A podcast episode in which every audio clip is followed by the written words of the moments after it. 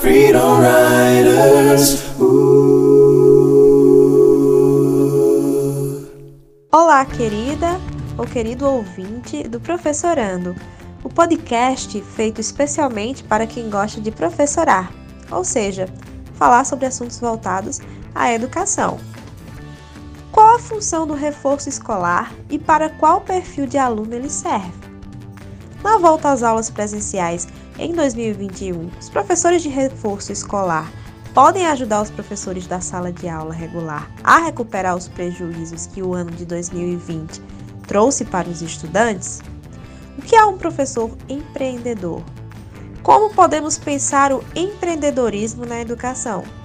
No episódio de hoje, nós trazemos uma conversa muito bacana com a educadora empreendedora Larissa Almeida, que é proprietária de uma escola de reforço no município de Juazeiro do Norte, Ceará.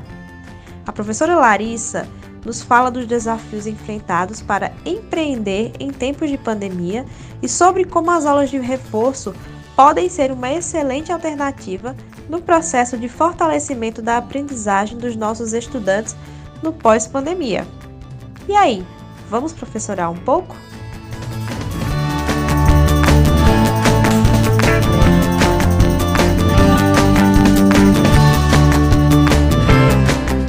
Do podcast Professorando, sejam todos muito bem-vindos ao nosso 21 episódio. Meu nome é Ronilson Fernandes e este é um projeto construído por professores para professores. Então, junte-se a nós e vamos falar de educação.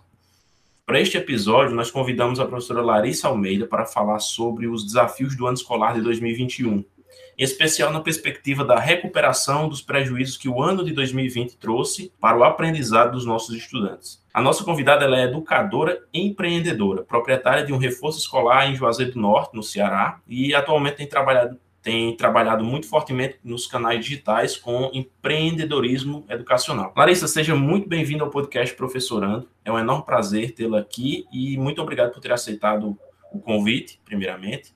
Pode ficar à vontade para se apresentar e falar um pouco da sua experiência com reforço escolar e da sua trajetória até aqui. Olá, pessoal, sejam todos muito bem-vindos. Eu sou Larissa Almeida e há oito anos, mais ou menos, um pouco mais, porém formalmente, há oito anos, trabalho com a atividade de complemento escolar, ou seja, o reforço escolar, né? Empreendendo aí na área da educação Entretanto, eu não sou da área da educação. Sou da área de educação por vocação, mas minha área é administração. Ótimo. E casou aí uma coisa que se tornou muito, muito recentemente, se tornou uma coisa, uma, digamos, uma, um conhecimento bem necessário em termos de, de educação. É o sentido da gestão, né? Você aliar esses dois elementos, gestão e educação porque o propósito final da educação é atingir os objetivos de aprendizagem. Se você tem um termo ali por trás uma gestão, você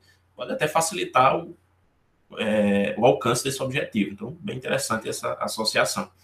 Aí você é formada em administração pela UFCA. UFCA, é exatamente. Sou formada, estou em formação, na verdade, por pelo fato de que o reforço escolar ele sempre foi a minha minha primeira opção em tudo. Então, minha vida é direcionada para o meu reforço escolar, porque eu não vejo ele só como um reforço escolar que tá ali, que é meu bico, que é isso. Não, de jeito nenhum. O reforço escolar, ele é o meu, a minha casa é onde eu é meu filho, eu falo. Eu sempre falo, o reforço escolar ele é meu filho. E aí minha dedicação é total, integral para ele. E aí por este motivo eu optei em fazer devagarzinho a faculdade, até pelo direcionamento de uma professora, para que fosse de feito realizado tranquilo, sem nenhum estresse, porque, na verdade, a prática, principalmente da administração, é totalmente diferente, assim, total da teoria. Então, muita coisa você aprende muito mais na prática fazendo que na ali na literatura, enfim, a literatura, óbvio, tem como base, te dá base, mas a, a vivência é outra coisa. E como foi que surgiu essa, é, esse direcionamento para a para a educação em si, para esse complemento, essa complementação escolar? Como foi que você começou o, é, o reforço escolar, já que você estava mais voltada para a administração e aí entrou no ramo da educação? Como foi que iniciou esse processo? Na verdade, o processo ele foi o contrário. Eu comecei com. Eu já estava na área da educação, né? Eu já fazia, já tinha minhas aulas, já tinha meus alunos, já tinha, desde muito cedo, já trabalhava nesse sentido. E aí, quando foi para fazer a Enem, né? Terminei, terminei o terceiro ano, e aí fui fazer Enem e tudo mais. E aí, passei prime no primeiro ano, mas não cursei. Quando foi no segundo ano, já estava com reforço bem estruturado. E aí me veio. Eu não sou, eu não quero, na verdade, eu não sou um reforço qualquer. Eu não quero ser é, uma pessoa que olha para o reforço escolar como um bico. Não é isso que eu quero. Mas, na região, na cidade em que eu comecei, eu percebia que não existia uma empresa sobre aquilo. Não existia um lugar em que todo mundo pensasse, na minha ingenuidade era, da, da época, né? É, não existe um local em que concentrasse esse suporte pedagógico. E essa dor veio muito do ensino médio. É, que eu percebi ali o quanto, as, o quanto os meus colegas ficavam desesperados e eu me incluía naquele desespero, porque você era muito conteúdo jogado, muito conteúdo colocado, e a gente ficava assim, para absorver tudo, não dava, é, é, surreal, mas a gente acha que, pelo menos a experiência que eu tinha, não dá, eles não sabiam gestar, fazer esse gerenciamento de tempo. Então, por eles não saberem fazer esse gerenciamento de tempo, de matéria, acabava acumulando matéria, acabava não dando de conta de matéria, é, tirando nota baixa, pelo fato de ser muita coisa para ser organizada ali.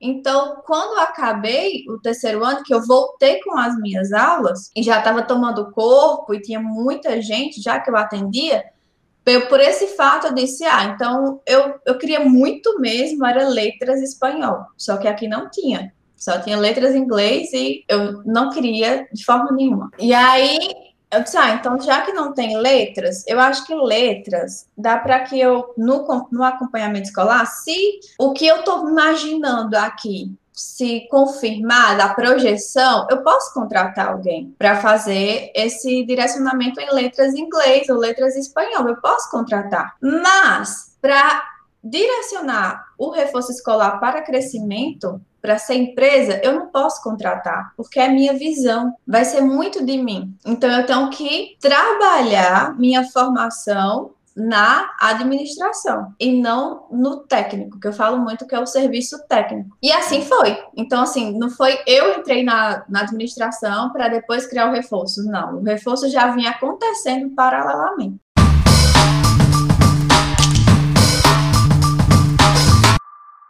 Então, aí, com o reforço estruturado, com a, é, até mesmo a mudança né, de sede, aconteceu de mudar a sede, né? Porque inicialmente era no Crato, na sua casa, né? E agora você está no Juazeiro. É, com tudo isso, chega 2020. E aí, como foi para você, como empreendedora e como empreendedora de um reforço escolar, ter que se adaptar a esse distanciamento ao ensino remoto, tendo em vista que o seu trabalho, o trabalho do reforço, ele é essencialmente de proximidade, ele é de acompanhamento particular dos alunos. Como foi para você se adaptar a isso? No primeiro momento, é, essa foi uma surpresa, né? Pelo fato de que eu imaginava que seriam só as férias de 15 dias, de um mês, né? Ah, vou botar minhas coisas em dias, tá tudo tranquilo, um mês dá para a gente se organizar. Mas aí não, descobri que é, foi um bocado de tempo, né? Está sendo? Tem sido?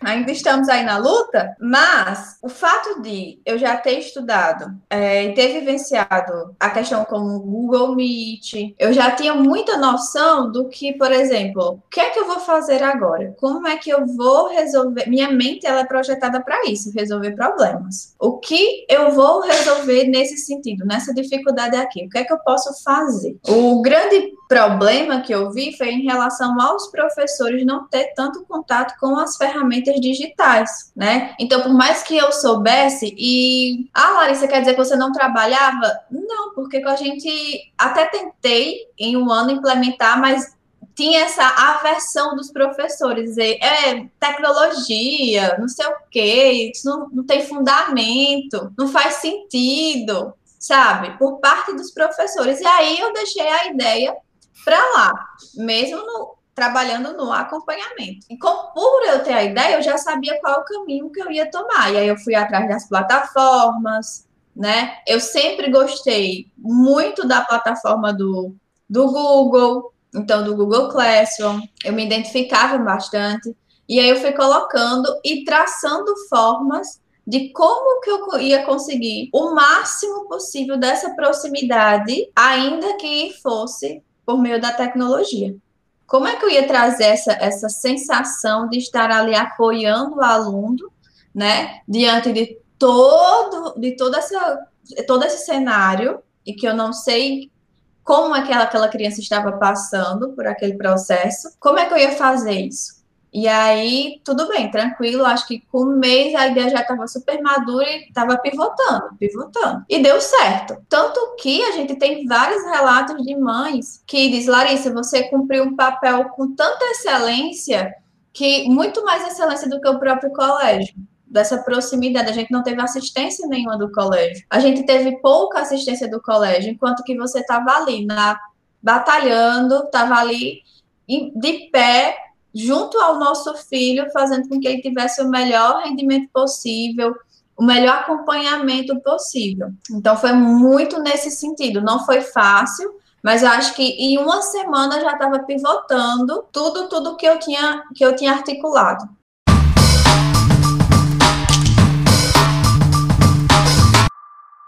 Para a escola, como você mencionou, o acompanhamento e tudo, isso fez com que muitas cicatrizes aparecessem. Né? No ano 2020, ele trouxe muitas cicatrizes para o aluno, baseado no que a escola ofereceu, seja pública ou privada. Claro que as escolas públicas deixaram bem mais. Eu, como professor de escola pública, posso falar nesse sentido.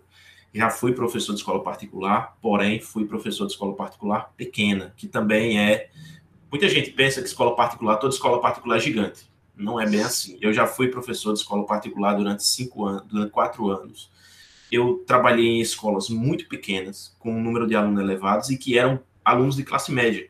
Aluno de classe média, classe média média baixa às vezes, que um pai tem um pouquinho mais de condição, o pai é um professor, o pai é às vezes um servidor público, tem um ganho razoável, mas também não é nada absurdo. Então, não necessariamente essas escolas, que são a maioria, né, se você é aqui em Juazeiro do Norte, como a gente viveu em Juazeiro, Crato Juazeiro por muito tempo, é, e aqui também onde eu moro atualmente, as escolas nem todas são grandes. É uma minoria que são as escolas grandes e onde estudam os alunos que têm bem mais condições. Então todo mundo sofreu. 2020 foi realmente de cicatrizes para todos. Uns mais, outros menos.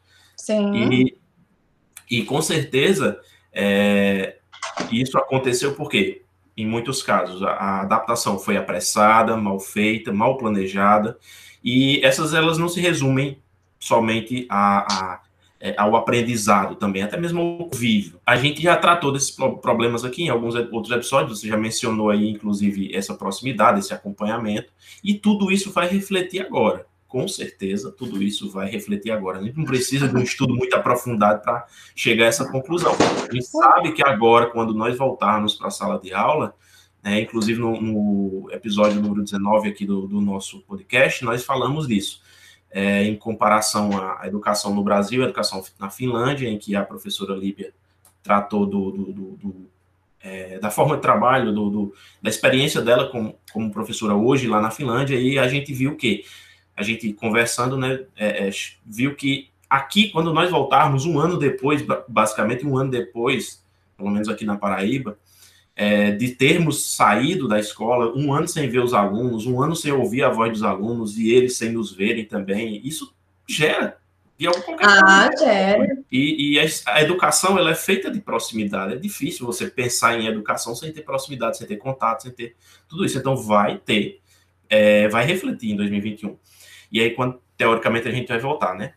Aí nesse, nesse pós-pandemia, que as, que as escolas, principalmente da rede pública, nas escolas, principalmente da rede pública, nós, professores, é, que teremos que lidar com esta realidade de um ano letivo que não foi concluído corretamente, 2020, e de uma nova etapa que precisa recuperar essa anterior. 2020 a gente precisa recuperar 2021. Não sei como. Por exemplo, em, em, dezembro de 2020, uma reportagem lá da Folha de São Paulo dizia que a, a, os alunos, alguns alunos, por não estar na escola, ele esqueceu o nome da professora e, inclusive, esqueceu como que escreve o próprio nome. Isso é um prejuízo gigantesco para uma criança que está em um processo inicial de aprendizagem. Mas, além disso, tem outras questões relacionadas ao déficit de aprendizagem que a gente não tem nem como citar aqui. E também aí sim depende de um estudo mais aprofundado. Mas qual seria o papel do reforço escolar nesse processo de recuperar a aprendizagem desses alunos, se é, se é possível, primeiramente? E existe uma forma de os professores no reforço, de modo geral, é, colaborarem com os professores nas escolas para recuperar, para fechar essas cicatrizes que o ano de 2020 abriu? Olha, é, no primeiro dia da sua fala, acho que o grande problema das escolas, sejam elas públicas ou privadas, foi a gestão. Foi o fato de você, só pontuando o início da sua fala, a gestão ela ficou muito a desejar muito. Pela experiência que eu tive, a gestão ficou muito a desejar. Ou seja, é necessário pensar a gestão, seja ela a gestão pedagógica, seja ela a gestão organizacional como escola. Por isso que eu tenho levantado essa bandeira fortemente nas redes sociais, porque faz toda a diferença é, independentemente de ser uma escola pequena, se for escola grande, se ela tiver gestão, uma estrutura de gestão, é, o impacto que ela vai sofrer será menor, como foi no sentido de colocar essa, essa, essa plataforma, direcionar para o reforço, ou seja, teve escola de médio porte que tá, patinou bonito, patinou bonito, enquanto a gente não, enquanto a gente não. E linkando esse processo de estruturação com como o reforço vai é, direcionar isso, dar esse suporte, como é que ele pode trabalhar, é, eu acredito muito que se existia o. Não sei se eu posso utilizar essa palavra, mas se existe um preconceito em relação a reforço escolar, principalmente por parte dos professores da rede regular, eles vão ter que pegar o, o, a sandalinha da humildade, calçar, dar as mãos e dizer assim: e aí, colega, como é que a gente vai fazer para crescermos juntos? Porque não sou eu, não é você, é a criança, é o adolescente. Até porque essa, essa defasagem, ela teoricamente foi de um ano. Mas o prejuízo vai se respingar aí se não tiver um suporte de acompanhamento dessas atividades por três anos, no mínimo. No eu, mínimo. Em alguns casos, inclusive em algumas conversas, eu chegaria a dizer assim, bem, bem de modo leigo, bem superficialmente, Sim. uma geração inteira, praticamente. Né? Quando a gente pega essas crianças que, que estão com um, dois anos e estavam sendo alfabetizadas, praticamente uma geração inteira, que elas vão sair Exatamente. da prejuízo, caso não Exatamente. seja sanado né, no meio do caminho. Exatamente. É, eu estou sendo muito otimista na, na, condição de que essas crianças vão ter algum tipo de suporte, sabe? Seja a mãe em casa, seja o, o, a empresa terceirizar esse papel, que no caso vai para o serviço de acompanhamento escolar, seja é, a escola propondo esse reforço escolar, que eu acho que não é viável pelo fato de que não tem suporte para dar para essas crianças.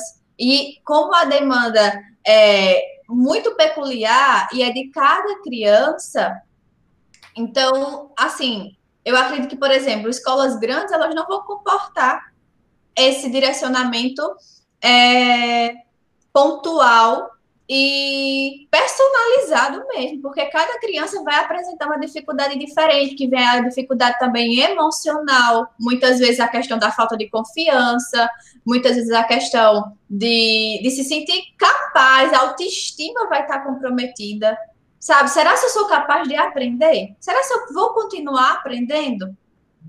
Então tem todo um contexto aí E os, os professores, eles precisam olhar para o reforço escolar como algo que vai que vai acrescentar e não como que existe isso de é, às vezes o professor particular o, o, o reforço escolar dá um direcionamento o ego do professor já fica ofendidíssimo. Ah não essa professora pelo menos tem licenciatura para estar tá aqui discordando de mim discordando desse, dessa questão ela tem quantos anos de experiência eu tenho 50 anos de experiência sabe? Talvez esse seja o problema, né? ter 50 anos de experiência e estar em cima desse púlpito e não sair dele pelo, pelo próprio orgulho, né? Isso não é bom. Eu já ouvi algo desse tipo já quando eu trabalhava em escolas particulares, então eu entendo o que você está falando perfeitamente. Pois é, mas isso, isso vai, respingava muito isso no, no processo do reforço escolar. É reforço escolar, isso é para menino burro. Reforço escolar, isso é para quem não tem autonomia do estudo. Gente, mas o processo de autonomia ele é construído por meio de estímulo, por meio de direcionamento. Ninguém nasce e já o bebê nasce e já pega no peito. Não, tem que ser estimulado, tem que ser colocado, tem que ser direcionado. O bebê já nasce, pega aí o suco de goiaba que eu vou tomar aqui e vou botar na minha boca. Não é assim. Então, a gente tem que desconstruir isso, que o reforço escolar está para colaborar. E as escolas não vão ter suporte para oferecer esse tipo de serviço, seja particular, a melhor que seja particular, seja a pública. Por quê? Porque demanda pessoas, demanda de pessoas. E é, uma, e é uma demanda muito particular. Eu não posso pegar um professor de reforço escolar e colocar 50 alunos para ele acompanhar. Não dá, não dá. Então a gente vem é, muito colocando que isso vai refletir em, do, em dois aspectos a estrutura, e por isso que eu venho colocando muito a questão da gestão, de você empreender na educação por meio do reforço escolar, porque é colocado que quando o professor sai da sua formação, ele só tem dois caminhos: ser contratado por uma escola de pequeno médio porte ou fazer concurso. E não existe só esses dois caminhos. Foi colocado para nós esse é, é, isso, mas não, não existe só esses dois caminhos. Existe o caminho de empreender, de você poder começar com o seu reforço escolar, e aí vai surgir uma demanda absurda em 2021, 2022, 2023, porque a bomba não vai estourar, não é hoje, não é nesse ano ainda não. A bomba vai estourar, sabe quando? Em 2022. Quando de fato tudo tiver presencial e que as escolas começarem, ó, aumentar o nível e o cara lá se dá conta que é isso. Eu nunca vi isso. A gente tá treinando a galera para o CPM daqui de Juazeiro. Tem gente, eu não vi esse conteúdo no colégio, não. Tem muito disso. A gente pegou crianças que não sabia mais nem o que era uma vírgula, mesmo de escola particular, que não sabia mais como pegar no lápis. E vai refletir nessa demanda e do colégio, que tem muito colégio que faz o quê? Reforço escolar não serve. Tem muito colégio particular e público que acha que reforço escolar é para matar tempo ou para você estar tá cuidando do filho ali, sei lá, é um, um, outro nome para se chamar de babá, quando na verdade não é, gente. Não é, tá? Pelo menos o meu, eu não trabalho dessa forma, não é a bandeira que eu carrego. O pai pensa ó, oh, ele não vai para alugar alguma tarde, ele não faz as atividades em casa, então vou mandar ele para o reforço que ele lá e faz as atividades. É assim, Exatamente. Né? E acha que é só atividades, acha que não tem uma toda uma estratégia por trás disso para que o processo principal, que é de fazer atividade, seja executado da forma da melhor forma possível. E aí voltando, vai respirar de duas formas, na criação desses reforços né? Porque ainda que, a, ainda que a, o colégio coloque e se propõe a dar esse reforço, eu sinto muito informar. Pode o colégio melhor do mundo chegar para mim e dizer assim: nós vamos colocar reforço escolar e nós vamos é, ofertar isso para o nosso aluno, incluso na mensalidade. Sabe? Pode chegar e pode dizer isso. Não vai. Sabe por que não vai? Porque o professor de escola regular, a metodologia dele é totalmente diferente do professor de acompanhamento escolar. Quando o professor de acompanhamento escolar vai para a escola regular, ele se sente assim: gente, sério que eu não vou poder dar assistência como eu deveria? A sensação é essa de querer sentar do lado do aluno e dizer: olha, Fulano, aqui é esse caminho, aqui você pode resolver essa questão por esse caminho. Essa informação você recorda? E aí, à medida que você vai tendo esse contato, vai tendo essa fala, não entende, aí você olha, mas dessa forma aqui, de, desse outro jeito, vai se apresentando, eles, ah, tia, e é só isso? Ele é, fulano, é só isso. Ah, agora eu entendi. Aí, ó, vai lá, sabe? Não vai principalmente se as escolas contratarem professores de rede regular, porque a dinâmica é totalmente diferente. E eu não falo de uma coisa alheia, não. Como eu, antes de ir para a gestão, eu era professora de, de do ensino é, complementar, de estar ali no reforço escolar, tete a tete com aluno, e fui para a escola, eu senti um baque absurdo, porque, gente, é, são 50 alunos ali. Eu não posso ter esse contato mais próximo. Eu não posso nem andar pelas carteiras, porque não dá tempo. Eu começo o conteúdo, vou andando pelas carteiras, quando eu chego na metade do caminho, acabou o tempo da aula. Já acabou. O que, que eu fiz? Sabe? Então, é muito curto o tempo. Então, ainda que eles ofereçam isso, acredito que não vai ser o suficiente. Isso vai respingar em quê? No empreendedorismo, na educação. Isso vai respingar nisso. Porque a oferta precisa ter e a demanda vai ser absurda. Talvez esse ano ainda os pais não, não, não estejam caindo na real, estão preocupados com outras coisas, como economia. Será se eu vou estar com a sobrevivência mesmo de se manter? Será se eu vou ter a comida no mês que vem? Acho que seja isso. Mas quando chega assim, vamos todo mundo para a sala de aula novamente, aí você vai ver grito choro, desespero e, e muito mais.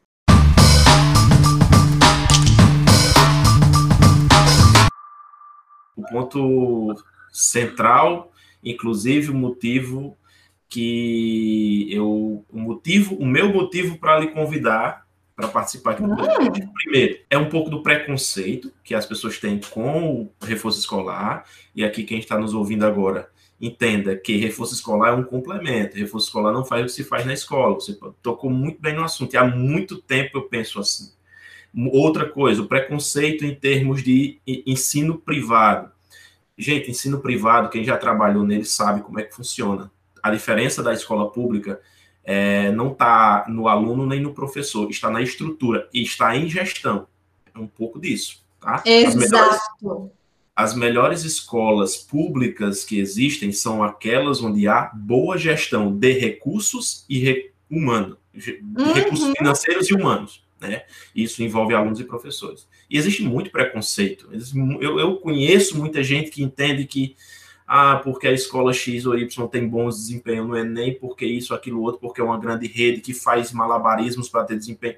Importa, eles estão tendo um desempenho que a gestão deles focou e atingiu. A escola pública deveria fazer o mesmo. Então, eu quero, eu queria aqui nesse momento, justamente para é, quem nos ouve, pelo menos colocar uma pulguinha atrás da orelha da, da sobre o tema. E, e, e, foi por isso que eu resolvi lhe convidar. E o segundo é essa ideia da complementação que 2021, você falou muito bem, uma coisa que eu não tinha mencionado na fala, mas 2021 não vai ser o momento exato que nós vamos recuperar isso, será 2022, 2023, como eu disse atrás, um pouco mais atrás, que nós podemos ter até uma geração inteira de prejuízos, a gente não sabe, porque foi muito, muito desgastante o ano de 2020 para professores. Chegou um momento que eu parei, por mais que eu estivesse preparado, por mais que eu estivesse pronto, entre aspas, ninguém está pronto, mas por mais que eu estivesse pronto para encarar o desafio, pelo menos. Eu tive, chegou um momento que eu sentei e parei, meu Deus, eu não dou de conta. É demais para mim. Imagina para um professor que nunca nem viu isso, para o aluno que nunca teve nem noção do que é estudar em casa. É muito complicado. Então, a gente precisa ter essa, essa esse pensamento para que no ano de 2021 e 2022 e, e os próximos a gente tenha um preparo e uma logística. Se o aluno tem condição, que a família tem condição, que se abstenha desses preconceitos e procure um reforço escolar. Não é porque seu filho é burro que ele vai para o reforço escolar. Muito bem, muito bem lembrado isso daí. Muita gente pensava assim, realmente. Eu Pensa, via, tá? Pensa. Eu, ouvia, é, eu escutava muito isso quando eu estava na escola particular. Mas aí, vem uma questão. Quem está nos ouvindo aqui agora pode até já ter nos xingado bastante. Eu espero que não, porque muitos dos nossos ouvintes são nossos, são nossos amigos. Mas. Gente, será que eu vou ser cancelada lá no Instagram com minha fala? Meu Deus, não façam isso, tá, gente? Vamos, vamos conversar. Eu acho que são pessoas sensatas. E aí, justamente o que eu vou colocar agora, o ponto que eu vou colocar. A pessoa que está nos ouvindo agora pode até ter nos xingado e ter dito: bom, mas e o aluno da escola pública? Os pais, as famílias não têm condição de ter, de dar esse atendimento personalizado. Né? E como é que vão ficar esses alunos? Como é que vão ficar os professores desses alunos, os pais desses alunos? É muito justo, claro, perguntar isso. Tem, vou ter total razão, porque não é todo mundo que tem condição de dar um atendimento especializado ao filho, seja ele professor, seja ele um pai, um, um, um, é, um familiar já bem formado, bem instruído e saiba o que fazer, ou um pai analfabeto, independente de de nível social ou nível de, de escolaridade, é muito difícil para um, todos fazerem esse acompanhamento especializado, pagar ou fazer em casa. Então, essas escolas, justamente as escolas públicas, é que serão mais, digamos, mais prejudicadas, estarão, estarão mais comprometidas nesse sentido. Então, pensando nisso, eu pergunto, eu te pergunto, como que o professor na escola, como é que eu, como professor, inclusive até uma, uma, uma dica que você pode passar para mim, primeiramente, e depois para os nossos ouvintes, que já estão aqui ouvindo a gente. Como é que eu, como professor da escola pública, nesse iminente retorno às aulas, né? Aqui a gente tá, esse episódio está saindo agora no início de fevereiro. Nós estamos gravando um pouco antes, mas o episódio vai sair no início de fevereiro. Em algumas redes já deve ter voltado, outras estará voltando logo em breve. E aí, o que é que a gente pode fazer para recuperar essa aprendizagem? Nós, como professor, como professores, dentro das estruturas que nós temos, dentro da condição que nós temos, quais poderiam ser, na sua visão, os caminhos a percorrer, que nós podemos percorrer para que em 2021 e depois a gente possa tratar dessas cicatrizes de aprendizagem para que elas possam ser curadas? Eu ouvi, eu li, na verdade, eu não me, não me recordo se foi o responsável pelo PISA ou se foi um educador da Itália, alguma coisa do tipo. Eu, infelizmente, eu não vou me recordar a fonte, porque faz bem um bom tempo que eu revi essa reportagem. Mas, tanto a gestão da escola pública, quanto além, para além da gestão, que no caso seria tudo que envolve, né? O, o, a estrutura para a escola pública existir. Ela precisa entender que se tem, se é urgente a questão da saúde pública, deveria existir campanhas também para a educação, seja ela pública, seja ela privada, em especial a pública, diante de todo o contexto, a nossa realidade brasileira da escola pública. Deveria é, ter campanha, ter políticas públicas, sabe, nesse sentido, para dar esse suporte. E a gestão daquela escola saber como ela vai é, direcionar esses recursos, porque não, não adianta é, de, de reforço escolar mesmo, de fazer um projeto para reforço escolar, porque eu ser muito sincera, eu não acredito que um professor sozinho ele vai dar de conta disso. Eu não acredito que ele ele precisa vai ter que dar as mãos mesmo, gestão, com o corpo docente para caminhar, porque sozinho, por exemplo, a como é que eu posso? Você sozinho, nesse sentido, não vai conseguir. Sabe? Você pode fazer, óbvio, é, alguma ação pontual e que vá surtir efeito em um, dois, mas no todo, e eu acho que essa sensação de culpa, essa sensação de, de não se sentir capaz suficiente, de estar ali de dando sangue pelos seus alunos, sabe? De ver o crescimento e até se tornar desesperador também essa, essa situação toda. Então, deve existir políticas públicas como o, esse suporte. Esse suporte. Eu vi muito em São Paulo que as escolas públicas vão ter reforço escolar. Ou seja, vão ser contratados aí mais de 10 mil professores e vão e terão reforço escolar. E aí eu até brinco, pela primeira vez na vida, reforço escolar não vai ser problema, nem vai ser motivo de xingamento, né? Vai ser motivo de alívio e, e de necessidade. Bem lembrado. Então, é, inclusive, um dos requisitos, um do, um, eu vi a matéria, é, um, um, dos elementos dessa contratação é que o professor não vai trabalhar no ensino remoto, ele vai trabalhar no modo no ensino presencial. presencial. Essa observação importante, que ainda, eu ainda, desde o início eu pensei, vamos voltar? Precisa de quê? Protocolos de segurança envolvem distanciamento, precisamos de mais salas. Precisando de mais salas, precisamos de quê? De mais professores. Mas até agora, isso eu pensei lá em, em, em junho, julho do ano passado, mas até agora, a única rede que eu vi se movimentando dessa maneira foi a rede paulista. Exato. Enquanto a gente não sabe como é que eles vão fazer, como é que vai fazer no resto do Brasil, como é que isso vai ser feito. Mas aí, Ex bem lembrado. Exatamente. E eu tenho acompanhado muito lá, porque é, são eles que estão sendo pioneiros de ir atrás, de propor, de colocar. Então, assim, é bom a trazer para a gente te tentar entender e também tentar se movimentar em relação a isso, né? Eu acredito que, por exemplo, aí na Paraíba, deveria ser pensado da mesma forma. Gente, essas crianças precisam de reforço escolar e o professor, não adianta o professor da, da rede regular se sentir culpado por não estar tá dando essa assistência. É um todo. Não é só você, sabe? Porque a criança ela vai precisar do professor regular, mas ela vai precisar também desse suporte a mais. Que o pai, para ela, não tem condição de custear. Geralmente, reforço escolar é para quem é, é, geralmente quem usa, faz esse esse uso do, da, do sentido particular da coisa é quem pode mais, digamos assim, ou então aquele pai mais esforçado. Então, pela primeira vez, é, as, as redes elas precisaram sentar e dizer assim: olha, reforço escolar não é para rico, não é para burro, reforço escolar é para todo mundo. Principalmente, principalmente na rede pública de ensino.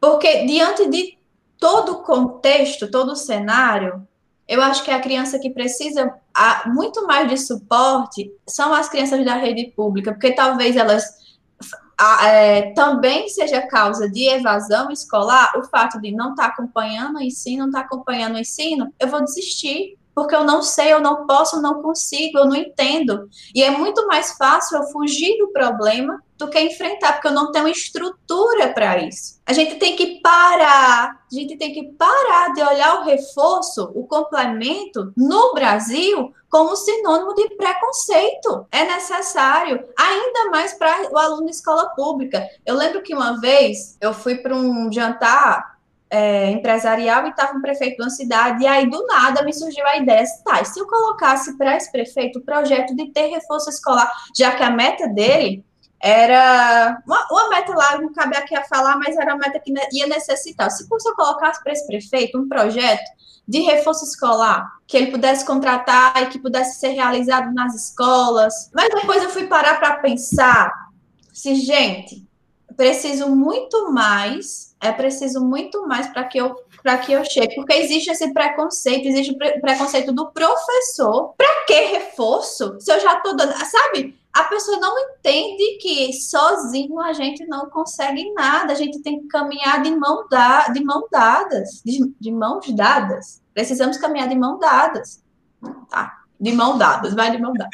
de mão dadas mesmo, não importa. Todo mundo é. entendeu. Não adianta a gente trazer para si, dizer eu vou resolver. Não, tá, eu só posso ir até aqui. Fulano, você pode me ajudar a ir para esse outro, esse outro lado da ponte? Porque todo mundo vai ganhar. E a gente tem que passar, tem que lembrar que a proposta de, de ensino do Brasil ela é uma proposta muito defasada, muito defasada, muito conteudista. Então, enquanto a proposta de ensino do Brasil for defasada e conteudista, vai necessitar de reforço escolar, porque a escola, na proposta que é hoje de quantidade, não consegue olhar o aluno como indivíduo olhar no olho dele e dizer assim, vem cá, seu, sua dificuldade é essa, é sua, ele está lá no oitavo ano, mas sua dificuldade é do primeiro ano do fundamental, e eu vou conseguir te trazer para cá, para o oitavo, enquanto que lá do outro colega, a dificuldade dele é do quarto ano. Cada um tem dificuldades específicas. E aí o que, é que se coloca? Todo mundo no mesmo processo, mas cada um tem uma dificuldade específica que prejudica esse andar. Verdade. É, mais uma vez eu prevejo quem nos escuta agora. Bom, uma escola pública com 50 alunos numa sala, isso não é possível. Eu digo que, realmente, não é possível o aluno fazer esse atendimento especializado e para isso que serve o reforço. Mas, dentro da escola, dentro da sala de aula, é para isso que existem as metodologias ativas que nós já discutimos várias vezes. Por exemplo, você acabou de mencionar aí a dificuldade de um aluno X, a dificuldade de um aluno Y, eles estão, um, mais voltado a uma dificuldade do ano anterior, outra do ano retrasado, não sei. Um exemplo, né? Um exemplo aqui. Claro que a, a prática vai levar a, a atingir os necessários. Uhum. O, a instrução é, chamada de peer instruction, que é instrução em pares. Por exemplo, é uma metodologia ativa possível de você trabalhar com atendimento especializado de modo indireto. Aqui eu acho que dá para sugerir para quem quer pensar de outra forma, além de ver só o problema, pensar também a solução. Eu já estou deixando aqui. Exato. Quem quiser trabalhar em 2021, 2022 e por aí vai, com atendimento especializado, mesmo não tendo condição numa escola, numa sala lotada, é possível mudar a metodologia para atingir um pouco melhor, resultados um pouco melhores é, do que você atingiria somente lá na frente dando aula. É, é verdade que a gente não vai ter condição de dar atendimento especializado, eu, particularmente, atualmente posso, porque eu tenho poucos alunos. Minha escola é pequena. Escola pública, mas é uma escola rural e pequena. É outra história. Mas eu conheço a realidade de quem trabalha com alunos de zona urbana ou mesmo zona rural, mas com 40 numa sala. Eu conheço, então uhum. eu tenho que, que ver dos dois pontos. E, eu estou, e a gente está aqui para isso. Né? Essa, esse episódio ele foi pensado nesse sentido de a gente começar a rever teoria, aliás, come, começar a ver, rever conceitos, repensar nossa prática. Já viemos fazendo isso, já vimos, estávamos fazendo isso no, no, desde o início do, do, é, do, podcast Professorando. Continuaremos fazendo e sempre que possível vamos tocar nessas, né, nesses pontos que são necessários. Né? E a sua fala foi muito, muito pertinente.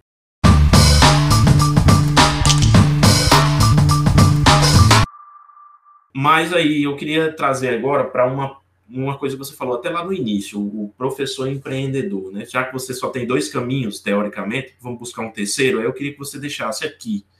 É, você como educadora empreendedora, para aqueles que querem, assim como você, montar uma escola de reforço ou um atendimento especializado, não precisa se chamar escola de reforço, que parece uma coisa gigante, né? parece uma coisa extremamente articulada. Quando a gente fala assim, ah, eu vou montar uma escola ou escola de reforços, parece uma coisa, todo mundo se assusta. Eu, particularmente, me assustaria.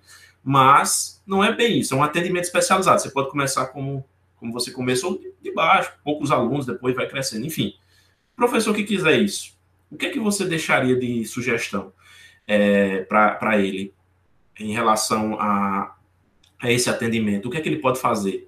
Deixa aí para a gente algumas dicas, sugestões e orientações. Olha, ontem, ontem eu estava gravando umas aulas do meu curso de gestão para reforço escolar e eu falava exatamente isso. O professor, pelo fato dele, dele sair tão, tão, como é que eu posso dizer? Sem ser cancelada, né? Tão carregado de estigmas. Eu posso falar, Exato. eu estou preparado para receber a, a pancada. A gente sai a gente sai da faculdade muito carregado de estigmas e paradigmas. A gente sai. É muito, é muito cheio disso. Se a gente não tiver com a mente aberta para ver e ouvir o outro, a gente vai é, reagir mal sempre. E eu falei, é, parece que, por exemplo, quando um professor ele sai do, da escola e diz assim, eu vou montar o meu reforço escolar, ele nem fala isso. Sabe por quê? Porque ele tem medo do julgamento do colega. Tá aí Agora quer ser dona do negócio dela. Mulher vai distribuir currículo. Mulher vai tentar aquele concurso, vai sair concurso tal. Não, cada, gente, cada um faz o que quer de sua vida, tá tudo bem, que você se sentir confortável, mas você é recriminado pelos próprios colegas, sabe? É mais incentivo, e, né? E exatamente. E também essa, essa, essa visão de que eu vou montar minha escola de reforço. Ai, algo muito grandioso, dá medo, dá frio na barriga. Mas por que, que dá frio na barriga? Porque eu não fui é, treinada a arriscar, a depender somente do meu esforço, da, assim, depender do que da minha produção. Peraí. E não do ser contratado, não do ser concursado, que é diferentemente, por exemplo, de um dentista. Um dentista, quando ele sai da faculdade, ele sabe que a primeira coisa que ele tem que fazer é montar o consultório dele. Se ele não montar o consultório dele, ele não tem nada. Ele não tem nada em vista. Sabe? Por quê? Pelo fato de que ele sabe o quanto a hora dele vale. Ele sabe que se ele for contratado, vai ser pago muito barato para o serviço dele de produção. Porque o dentista ele vai trabalhar por produção, não é por tempo, não. Eu, não é comprado dele, o tempo não, é comprado a produção dele. Quanta, quantas restaurações você fez? Quantos isso, quanto aquilo? É pago por isso. Aí ele sabe, ele tem a visão, ele já tem a noção, talvez não tenha a visão muito clara, mas ele tem a noção de que ele é pago por produção e se ele fazer, ele, se ele montar a própria linha de produção dele, ele vai ser muito é, melhor remunerado do que se ele fosse trabalhar para outra pessoa. Desculpa interromper um pouquinho, porque senão eu acabo esquecendo. Essa visão empreendedor, é, eu vejo aqui, na sua fala é, facilita ainda mais essa percepção, essa visão de empreendedor não é só para você criar seu próprio negócio, é para você ter sua visão de gestão do seu próprio trabalho, do seu próprio tempo, do seu próprio trabalho, valorizar a sua mão de obra. É nesse sentido que você quer é, a, em, colocar, né? E isso é perfeito. Você sai da sua formação e você não se valoriza enquanto profissional, você vai ficar relegado ao que te oferecerem. Você não vai ser capaz de optar entre A ou B. Você vai para onde der. E aí é disso que a gente está falando também, valorizar a sua, sua própria formação, né? Então, o professor empreendedor também parte, parte disso. Exatamente, isso é um dos caminhos, mas o professor, quando sai da faculdade, ele não é preparado para isso, muito pelo contrário. Se ele tem essa, essa, essa ânsia, ele começa a executar isso, ele vai ser o quê? Vai ser é, é chateado, vai ser servir de, ah, olha ali, o professor, a professora que acha que, oh, ele nem acredita na educação, sabe? Por essa visão tão é, deturpada que é o empreendedorismo para é, a questão da educação. E aí tem esse desse frio na barriga, sabe?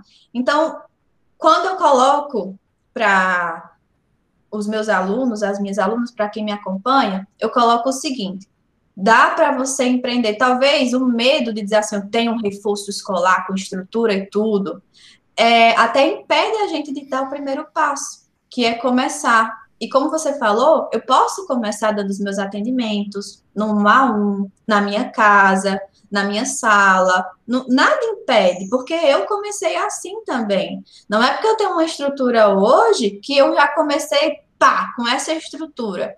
Muito pelo contrário. E a gente tem que entender que empreender é totalmente diferente de ser empresário.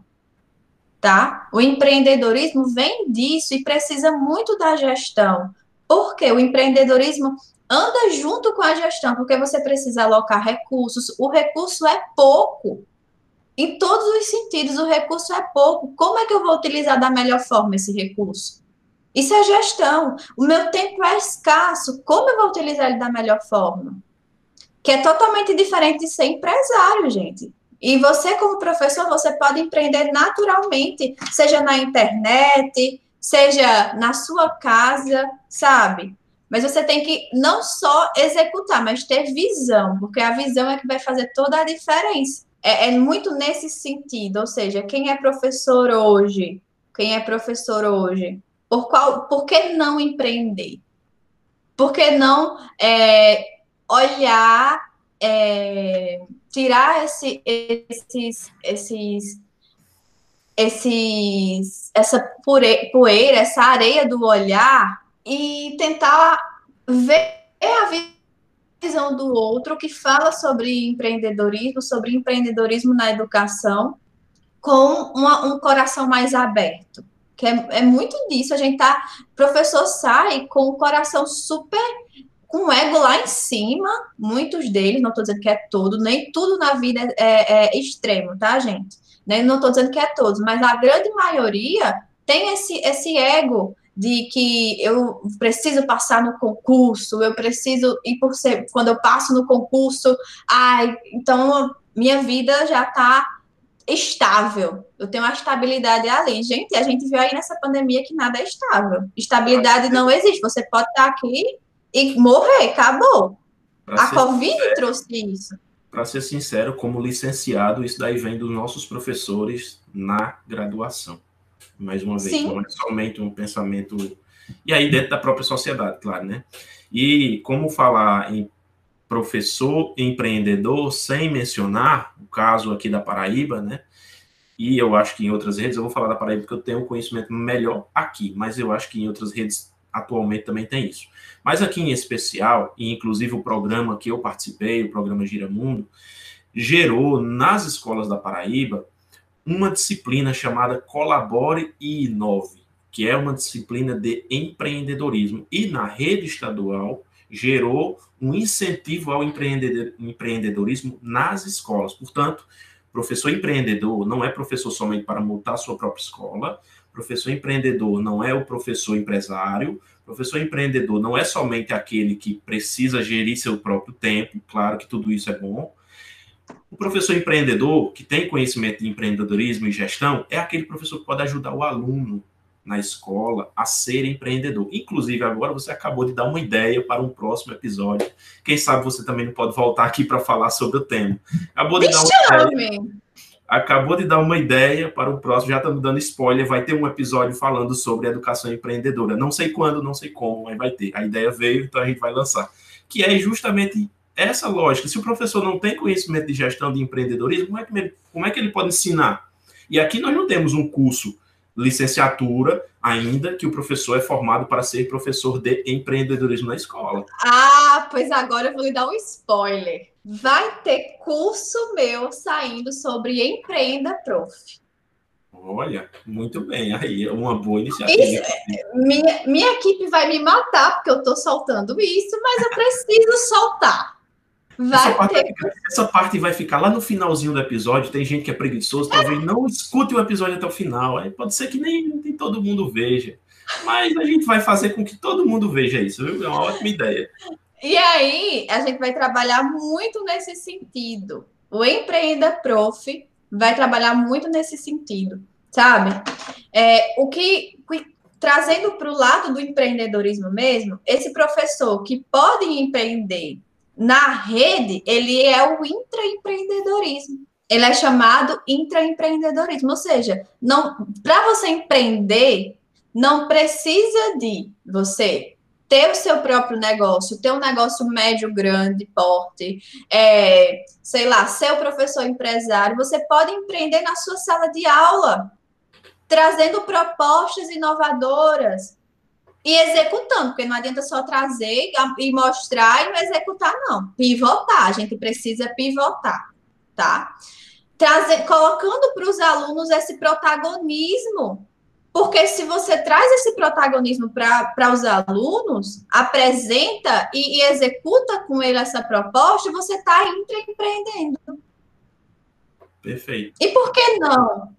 E por que não começar assim, até para você? Ah, eu sim tenho medo de ter o reforço escolar, escola de reforço, ou ter o meu própria escola. Independente se for pequeno porte, se independente fosse médio porte, independente, gente. Mas você começar aos poucos na sua sala de aula, trazendo essa proposta para os alunos. E aí você vai sentindo gostinho, sentindo gostinho, até que dali vão surgir vários frutos então a gente tem, tem muito nesse sentido, exatamente. Não tem o, eu acredito que é, esse, esse existe também esse estigma. E aí, gente, eu também tenho uma ressalva para falar. Tem escola que coloca é, um professor, não que ele um professor, por exemplo, de uma área que é totalmente contra o empreendedorismo para dar aula de empreendedorismo. Não faz sentido, gente. Não, não faz. faz. sentido. Porque o que eu vou colocar para o aluno é o quê? Que o empreendedorismo é para roubar o outro, é lucro acima de tudo, e a pessoa não consegue diferenciar que empreendedorismo é uma coisa, empresário é outra totalmente diferente. E o empresário, ele pode não ser empreendedor, tá? Perfeito. Ele pode não ser empreendedor. Então a gente tem que saber também fazer essa gestão de recursos eu, como gestora de um colégio, eu preciso fazer essa gestão de recursos, de saber, de ter esse discernimento, esse olhar de dizer, olha, se eu quero colocar uma disciplina de empreendedorismo, no mínimo eu tenho que ir atrás de um professor ou uma professora, enfim, que tem esse desejo de empreender, pelo menos no início, com metodologias inovadoras. Isso é empreender, é pivotar, você está fazendo MVP naquela sala. Porque se você pega uma pessoa que está totalmente alheia a correr riscos, não quer, não quer deixar experimentar, vai ser assim, uma experiência lastimável. Lastimável mesmo para ambos.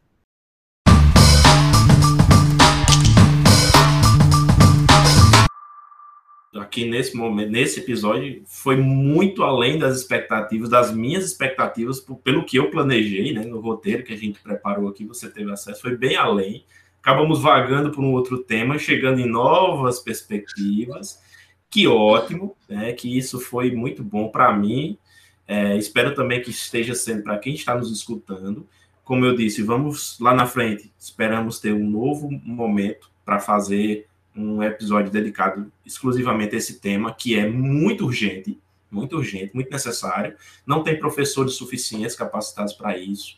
Estamos entrando numa época que as escolas estão priorizando, mas não há professores para capacitados, então é, é, importante a gente começar a, a repensar a ideia, a, a essas ideias. Então, a gente finaliza aqui nosso episódio. Eu gostaria de te agradecer muito, gostaria de agradecer por ter aceitado o convite e principalmente por ter nos oferecido essa conversa, esses temas e tratado de uma forma tão clara e objetiva. Espero que quem está nos escutando agora deixe o seu feedback negativo, positivo. Pode ficar à vontade, manda um e-mail para a gente, nas redes sociais. O importante é a gente saber que esteja, está repercutindo de uma forma ou de outra, mas que esteja repercutindo e a gente está aqui para conversar. E eu queria, para finalizar, para a gente finalizar a conversa, eu queria que você deixasse aqui suas considerações finais, sua mensagem enquanto empreendedora, educadora empreendedora, e para os nossos ouvintes também falar sobre os seus contatos, e-mail, se você tiver, e as redes sociais, principalmente. Bom, eu só quero agradecer, de verdade. É maravilhoso. Eu tinha esquecido quão bom é fazer podcast. Ainda que a gente ache que, ah, meu público é pequeno, meu público, meu público é isso, aquilo, mas o fato da gente colocar a nossa palavra para o mundo e eu trago isso muito de quando eu comecei o, o meu podcast, o que eu já disse. Eu não vou citar aqui porque ele nem mais existe, tá, gente?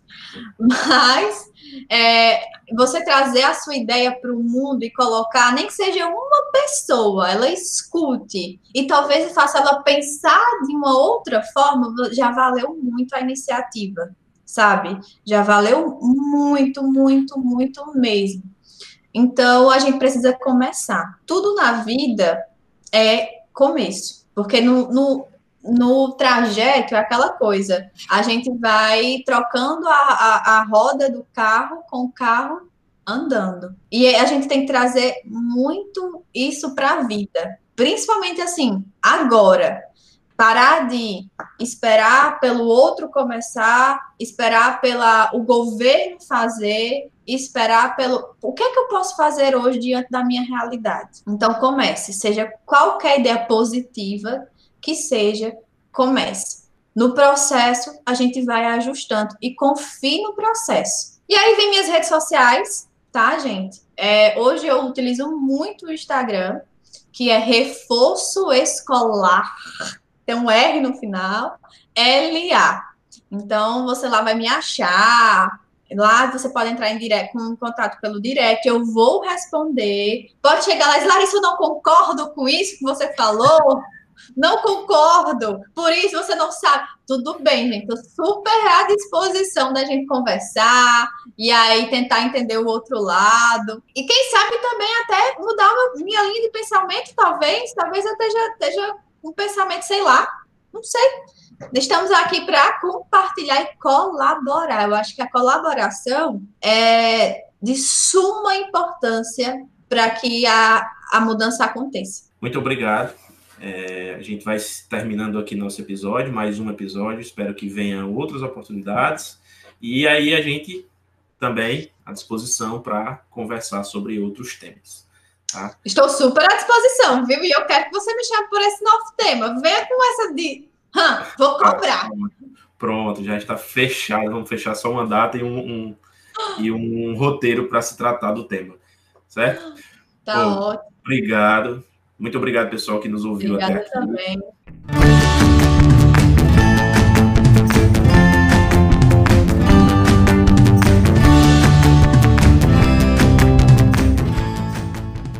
E aí, o que achou do nosso episódio? Gostaríamos agora de saber a sua opinião sobre o nosso trabalho. Então, deixe o seu feedback através das nossas redes sociais no arroba podcast professorando no Instagram e no Facebook ou mande um e-mail para professorando.2020.gmail.com com as suas dúvidas, sugestões e críticas. Ah, você pode nos enviar uma mensagem em áudio através do link que está na descrição deste episódio. Isso será muito importante para que nós possamos continuar melhorando nosso trabalho. Fique atento e acompanhe os nossos próximos episódios que nós vamos trazer muita coisa bacana para vocês. Muito obrigado por nos ouvir até aqui e junte-se a nós e vamos falar de educação.